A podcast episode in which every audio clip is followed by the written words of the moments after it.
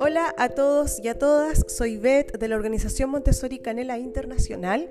Te saludo desde Barcelona. Y bueno, este episodio o esta serie de audios que voy a comenzar a grabar ahora tienen una finalidad y una razón de ser. Resulta que me invitaron a participar en el segundo Congreso Montessori Virtual y mi ponencia se tituló, porque ya la di, se tituló en palabras de María Montessori, el movimiento ayer, hoy y siempre. Y bueno, como sé que hay muchísimas personas que eh, han estado como muy atentas y atentos, ¿verdad? A poder indagar y a profundizar en la obra de María Montessori y en sus países no llegan los libros todavía. Entonces lo que les comenté durante la ponencia fue que les iba a leer. Sí, les voy a leer aquellos capítulos de los libros de María Montessori en los cuales yo me he inspirado para desarrollar este tema y que, bueno, son, creo yo, una joya. me encanta leerla y releerla. Así es que eso voy a ir compartiendo contigo, son varios, así es que atentos y atentas porque vamos a hacer aquí un paréntesis en todos los episodios del podcast Montessori Social, porque esto ha surgido así de pronto y bueno, me parece bien que dentro de una programación, de una planificación también tengamos flexibilidad. Así es que vamos a comenzar. Si quieres, te invito a que tengas una posición cómoda, puedes elegir una ropa ligera, a traer el mate o un tecito o un café o una agüita fresca, unos frutitos secos lápiz, libreta, todo lo que te permita crear un mini ambiente preparado para ti y sobre todo por si vas escuchando algunas ideas de este capítulo que quieras tomar nota, pues allí lo puedes hacer. Y lo puedes complementar también con eh, la presentación que yo preparé, ¿te acuerdas? También para mi ponencia y que también la, he compartido en mis redes sociales, que es eh, digamos, como en, escrito, aquellos fragmentos de estos capítulos que voy a leer ahora. Los fragmentos que eh, yo consideré que eran como ideas clave están escritas allí, así es que puedes complementar estos audios con ese material complementario que, que les hice, ¿ya? Vamos a iniciar entonces. El primer libro que vamos a leer se llama Lo que deberías saber acerca de tu hijo es de María Montessori. El año de edición de este libro, su primera edición en inglés fue en el año 1961. Esa es la primera edición en inglés. ¿Ya? Y vamos a compartir el capítulo 4, que se llama Leyes Naturales de Desarrollo. El nuevo acercamiento a la educación debe estar basado en las leyes naturales de desarrollo. Debemos evitar, al guiar al niño, el camino de la severidad. Debemos evitar también el camino de la represión, aunque vaya acompañado de dulzura. Debemos seguir el recto camino de la naturaleza, de acuerdo a las leyes determinadas de desarrollo. Estas leyes naturales de desarrollo aplican a plantas, animales y niños de manera definida e inalterable. Ahora tomemos primero al niño. El niño es un gran edificador, un gran constructor. Si te preguntas, ¿quién me ha dado este poder, esta inteligencia, este conocimiento que tengo? Puedes contestar, es el niño que me ha hecho ser lo que hoy soy. Tu padre pudo haber muerto antes de que naciera, de que tú nacieras, y tú podrías haber tenido el mismo poder, inteligencia y conocimiento como la que tienes ahora. Tu madre pudo haber muerto en el momento de tu nacimiento y tú podrías haber tenido el mismo poder, conocimiento e inteligencia como la que tienes ahora. Pero si el niño que te hizo hubiera muerto, tú no podrías estar aquí. Esto no puede ser negado. Este es el gran hecho de la naturaleza. El niño es el constructor y hacedor del hombre adulto. El niño es el padre del hombre.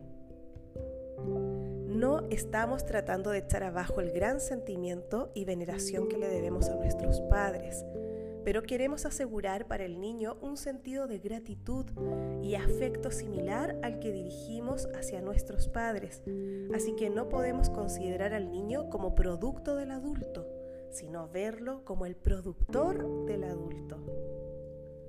Es solo un ciclo en donde ambos, los adultos y los niños, tienen su lugar y es necesario reconocer la parte que ambos juegan y la importancia relativa de cada uno. Puedes decir, todo está muy bien, pero ¿qué es lo que hace el niño? Él no hace nada más que crecer. ¿Quién está haciendo al niño crecer?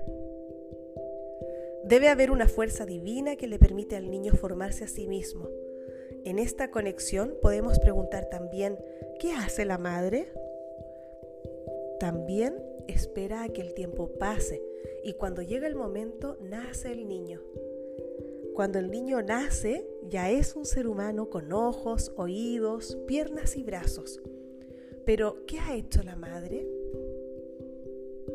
Ella únicamente ha esperado y ha permitido al niño formarse a sí mismo. Puede la madre decir, delineé la nariz de mi niño de esta forma o le di este color de ojos o he moldeado su extremidad de esta manera? Ella solamente esperó. El niño se desarrolló a sí mismo. La gran dignidad de los padres viene del hecho de que han dado la contribución vital de darle la vida y desarrollo al niño. Pero el milagro de la vida permanece. El milagro ocurre tanto en el reino vegetal como en el animal o entre los niños. Las plantas siguen sus propias leyes de desarrollo, los animales, así también el niño. Pero hay un paralelo entre el desarrollo del niño y el de otros seres vivos. Como ejemplo, consideremos el desarrollo de un pollo. En el huevo de la gallina hay una sustancia amarilla llamada yema, a un lado lo que es llamada la clara. En el centro del huevo hay una mancha muy pequeñita. Es a partir de esta pequeña mancha que la fuerza creadora trabaja. Si ponemos este huevo en una incubadora y lo dejamos a una temperatura adecuada, después de cerrar el cajón y esperar 21 días, entonces podemos ver qué ha pasado. Abrimos el cajón. Suena como si alguien estuviera tocando. Hay alguien tocando desde adentro. De repente, el cascarón del huevo se rompe. Sale el pequeño pollo. Está cubierto de amarillo, tiene ojos pequeños brillantes que ya se pueden ver. Sus pequeños pies ya están preparados para caminar. Ciertamente, este polluelo no fue hecho por la madre gallina. De acuerdo a las leyes de la naturaleza, la madre gallina tiene una tarea que cumplir. Suponiendo que no hay incubadora, ella realiza su deber de empollar los huevos en serio. Una fiebre extraña se apodera de ella. Un espíritu de amor intenso por sus huevos la llena y la lleva a sentarse en ellos para darles el calor necesario. Es el amor de la madre lo que asegura que bajo su concienzuda atención sobre los huevos por tres semanas tendrán todo lo necesario para permitirles eclosionar. Cuando los huevos eclosionan, la gallina continúa cuidando a su descendencia, los reúne bajo sus alas, los mantiene calientes y los protege. Les enseña a picar en el suelo. Los pollitos siguen su ejemplo. Aprenden haciendo. Puedes ver qué contentos están los pollitos alrededor de su madre. La mamá gallina les ha dado a los pollitos su amor, calor y sacrificio, pero no ha hecho a los pollitos. Tomemos como otro ejemplo el desarrollo del gusano de seda. Al principio hay pequeñas manchas como granos de arena, similares a las manchas blancas en medio de los huevos de gallina. Después de un tiempo, de estos pequeños granos emergen pequeños gusanos. Ahora tienen que ser alimentados. Este pequeño gusano es un vegetariano. Es extraño que se alimente a sí mismo con las hojas de un árbol en particular y no de otro. Qué glotón es el gusano de seda. Come y come, crece y crece. Pero ¿qué le hubiera pasado al pobre gusano de seda si no hubiera tenido estas hojas de las cuales alimentarse? En la naturaleza está muy dispuesto que los huevos sean dejados para eclosionar en este árbol en especial. ¿Qué le ha pasado a la mariposa que depositó estos huevos de gusano de seda? Murió tan pronto como depositó los huevos. Depositó los huevos en un lugar donde sus pequeños estuvieran a salvo. Fijó los huevos en un árbol cuyas hojas solas son la comida especial de su descendencia. La mariposa no tiene nunca la oportunidad de ver a los gusanos de seda que son sus niños. Hay una ley y una orden misteriosa, la cual tiene que obedecer la mariposa. Ella ha, sin embargo, provisto a los gusanos de seda con las condiciones y facilidades necesarias para permitirles que se hagan a sí mismos. Utilizando las condiciones provistas para él, el gusano de seda empieza su autoactividad. Construye la maravillosa estructura conocida como el capullo. Con un continuo hilo hace la crisálida, la cual tiene invariablemente la misma forma. El hombre usa el capullo para hacer preciosos vestidos para las damas, vestiduras para los sacerdotes y trajes para príncipes y muchas otras prendas de lo que es llamado seda natural. El logro del gusano de seda fue de acuerdo a las leyes de la naturaleza. Es posible dar muchos ejemplos del reino vegetal o animal para mostrar cómo los organismos se forman a sí mismos mediante la autoactividad. Terminemos con la imagen de un majestuoso roble, el cual al crecer no tiene dependencia alguna de su madre árbol. Este es el secreto de la creación. El crecimiento y el desarrollo a través de la autoactividad es el más grande milagro de la naturaleza. El desarrollo de cualquier organismo tiene que ser logrado dentro del espacio preciso de tiempo asignado para él. Sabemos hasta el minuto exacto de cuándo, cuánto le va a tomar a un germen particular desarrollarse. No hay nadie tan apegado al horario, nadie tan fiel a él como cualquier pequeño ser en el proceso de crecimiento. No hay mejor ejemplo de perfecta obediencia a las leyes de la naturaleza que el fenómeno de la creación. Es una clase de obediencia que no admite la posibilidad de desobediencia. Es posible, donde todo obedece un comando misterioso, donde todo está sujeto al cumplimiento de un plan, que el hombre solo no debería tener leyes a las cuales debería desarrollarse?